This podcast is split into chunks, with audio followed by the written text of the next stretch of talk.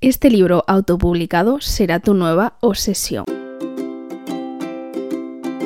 Bienvenidos a mi tesoro literario, mi nombre es Nerea Pantiega y me dirás, Nerea, ¿hacía falta destacar en el título que es un libro autopublicado? Pues la respuesta es que sí, porque quizá tú no seas de este sector, pero es que hay personas que mm, no, o sea, no comulgan mucho con mi opinión, pero hay personas que desechan historias porque no, no vienen respaldadas por un sello editorial y yo vengo hoy a comentarte un gran libro que no está respaldada por una editorial y que es alucinante. Si sigues este podcast ya te habrás dado cuenta de que esas opiniones no casan mucho conmigo, más cuando conozco de primera mano que a día de hoy las editoriales llaman a la puerta de los libros que triunfan en Amazon, también en WhatsApp, pero más en Amazon, antes de que los manuscritos que les llegan a las redacciones. O sea, si tú eres autor y estás intentando probar, te podría dar unos cuantos consejos de este mundo, pero bueno, no estamos aquí para esto, sino que estamos aquí mmm, para lo que hemos venido a hablar de un gran libro. Y estoy hablando del libro de Susana Herrero, una autora con más de una historia famosa, o sea, bastantes famosas, muy famosas se podría decir, y es la saga de los Cabana. Creo que te puede sonar bastante por el nombre y si no, las portadas son... Eh, ilustraciones en la playa. La mayoría de las, la mayoría, todas las parejas están en la playa. Diferentes eh, situaciones, pero todos en la playa. Y es que fue un libro que se movió mucho por el mundo de Amazon y también por redes sociales, que eso es complicado. O sea, hay, libros que triunfan solo en Amazon y hay libros que triunfan en Amazon y llegan redes sociales. Y fue donde comenzó todo el exitazo de Susana Herrero, que yo no había leído hasta este nuevo libro, porque ahora, nos, después de los Cabana, que creo que son cinco o seis libros, pues nos sorprendió con una biología muy coral, que es de la que te vengo a hablar hoy. Y el libro que te vengo a hablar hoy es Car 1, quiero vivir en voz alta. Digo CAR 1 porque CAR es la abreviación de Centro de Alto Rendimiento. yo no, no tenía ni idea, o sea, me sorprendió mucho cuando lo leí, así que pues tú también, por eso te traigo este dato. Y es que todos los protagonistas viven juntos en este centro porque son deportistas de élite.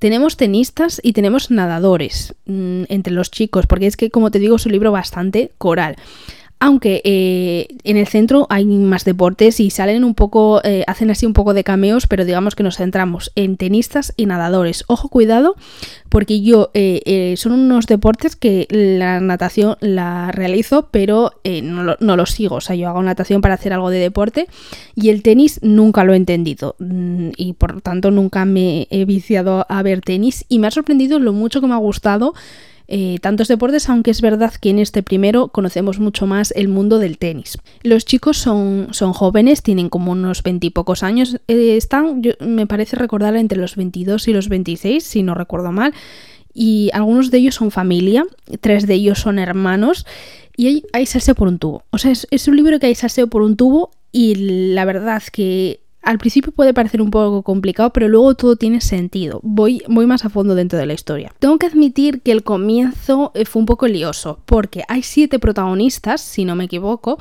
y tres relaciones. Entonces, eh, tres relaciones paralelas, pero que a la par están entrelazadas. Y yo lo único pero que le pongo a este libro es eh, un poco el formato que tiene en el sentido de que cuando quería continuar con una pareja, y no solo en este libro, eso sucede en muchos, cuando quería continuar con una pareja, ¡pum! me saltaban a otra. Entonces, claro, perdía un poco el hilo de decir, jolines, quiero saber qué pasa con ellos. No es que perdiera el hilo, es que la verdad me hacía un poco querer seguir, seguir, seguir leyendo. O sea, es que me lo leí en 24 horas. En 24 horas no, siempre digo la pista. En 24 horas no, porque no tengo, digamos, tiempo y tal, pero que, me lo debí leer en 2-3 días que si tú tienes tiempo de decir un domingo, pues yo no hago nada, solo leo, pues te lo lees el domingo y ojo, cuidado porque no es pequeño. Yo solo te digo que es que con este libro no puedes parpadear porque te pierdes. Y mm, la verdad es que no es un libro en el que mm, te vaya a gustar perderte detalles porque eh, en los pequeños detalles está todo. El problema, eh, eh, me, pensé mucho en hacer esta reseña o no porque iba a quedar bastante corta. Entonces dije, eh, no sé si hacerla o no, porque sé que los episodios un poco más largos son los que más os gustan. Y, y claro, cuando yo dije, voy a hablar de este libro, es un libro gordo, es que es un libro con casi 600, 600 páginas, pero es que lo mejor de todo es que no te puedo decir mucho, porque si te digo algo, te hago spoiler. Y la verdad que es que quiero que lo disfrutes de principio a fin. O sea, es un libro new adult, romántico, con unos personajes, es un libro de personajes más que de situaciones, o sea, más que de digamos, un mundo o un alrededor. No, tú, vives con los personajes y tú vas sintiendo todos los personajes y, es que la verdad es que es brutal en el sentido ese. Y claro, lo mejor de todo es que yo cuando me planteé hacerte esta reseña, te dije, yo dije, es que no puedo contar nada. Así que te voy a contar un poco mm, entre pinzas, midiendo mucho mis palabras. Una de las parejas eh, son eternos rivales, pero eternos rivales, pero rivales rivales al, decir eso me ha recordado mucho un audio en tendencia que hay ahora en TikTok. Son rivales rivales, vuelvo a repetir. Pues bien, ese silencio que tienen que guardar estas dos personas va a ser toda la salsa, eh, todo el salseo del libro, o sea, la salsa de este libro es esa relación.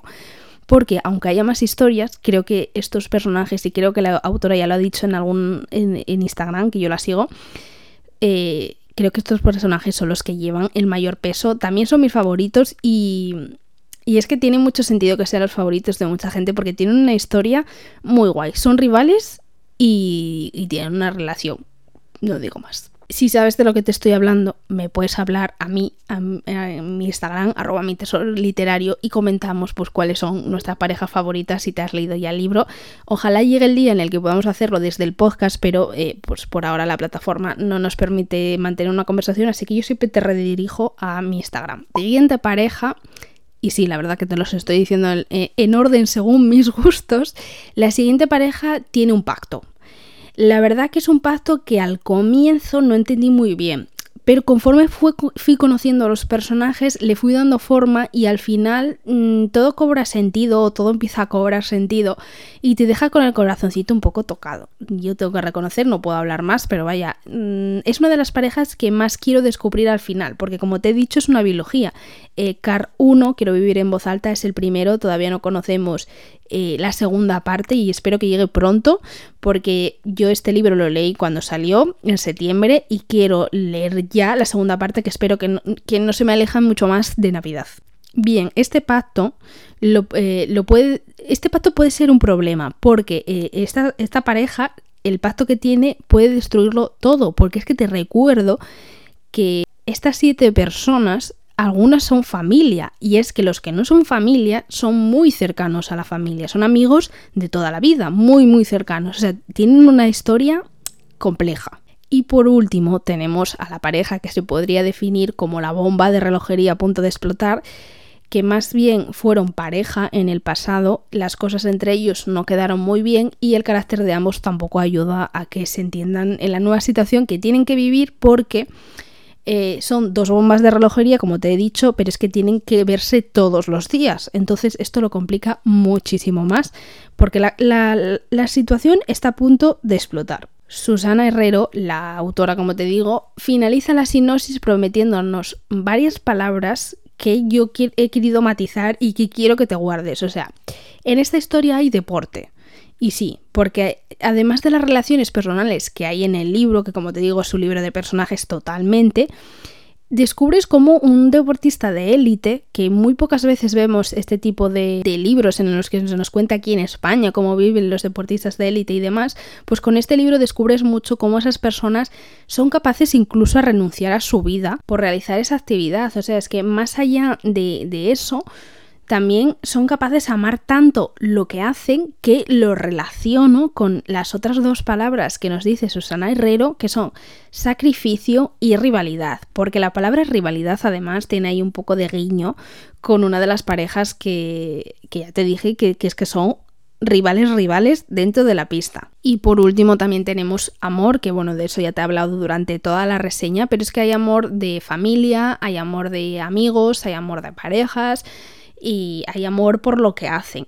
Que tengo que decir, ahora que digo lo de las familias, que es un libro, yo a Susana Herrero nunca la había leído y cuando eh, finalicé el libro y me puse a, escribir la reseña y demás, eh, me parece importante compararla con otra autora de, mucho éxito de aquí de, España, que es Cherry Chick.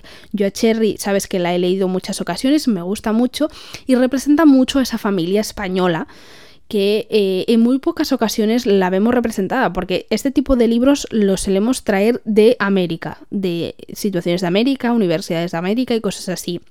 Y me ha gustado mucho que Susana Herrero traiga pues esas familias españolas, ese, eh, esa unión que solemos tener, que bueno, yo sé que me escucháis también desde Latinoamérica y sé que en, estas situaciones mm, tenemos bastantes cosas en común, pero hay otros países que no tienen esta unión con la familia y ellos son una piña y eh, la piña sigue y la piña mm, va para adelante y eso en los libros de Cherry también se ven. Entonces, si tú nunca has leído a Susana, creo que es importante decirte esta comparación, ¿no? Si te gusta Cherry Chick, creo que Susana Herrero te va a encantar. Yo este libro lo he leído en Killer Unlimited y está de forma gratuita, claro. Si tienes Killer Unlimited, pues lo puedes leer allí, también está en papel. Yo me ha gustado tanto que lo he comprado en papel. Es un libro gordito, pero gordito, gordito, de creo que unas 600 páginas y estoy esperando y deseando que llegue esta segunda parte porque de verdad eh, el final de este libro te deja con la boca abierta. Y más allá de esto, si quieres que, como te lo he dicho antes, si quieres hablar, comentar este libro, las parejas, fangilear, lo que sea, en mi Instagram, arroba mi tesoro literario, tú puedes hablarme porque a mí me encanta comentar este tipo de historias. Ojalá pues algún momento podamos hacerlo por aquí por el podcast, pero por aquí por el podcast solo puedes, si te ha gustado el episodio, puntuarlo. Si estás en Spotify y en Apple Podcast creo que te deja. Y esta es la única forma de poder llegar a otros lectores y, poder seguir comentando historias. Así que nada, ya no te digo más, te mando un beso enorme y espero que tengas un día maravilloso.